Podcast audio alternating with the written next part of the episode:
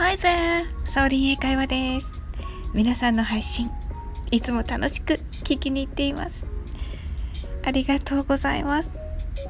今回はせっかく英語の配信をしているので、かっこよく配信に使える表現をお伝えしたいと思います。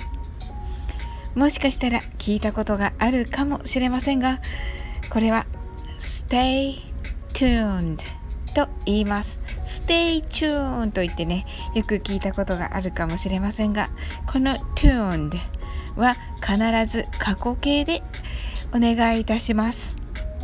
これに on を足して、その後にご自分のチャンネル名を言ってください。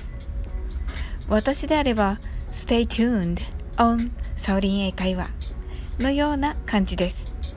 ラジオの前のあなたもぜひ Stay tuned on に続けて自分のチャンネル名を言ってみてくださいね。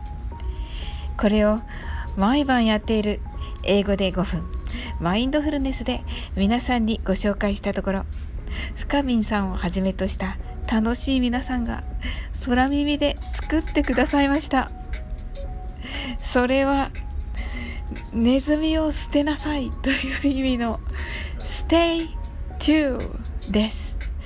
はい、イメージをね定着させるためにも概要欄を必ずご覧くださいませ。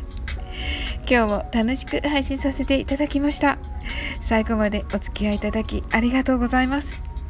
この番組はお好きなことをしながら耳だけこちらに傾けていただく聞くだけ英会話をコンセプトにお送りしています。ゆったりと気軽な気持ちで楽しく聞いてくださいねコメントやフォローいただけると本当に嬉しいですそれでは次の放送でお会いしましょう。That's all for today. Thank you. See you.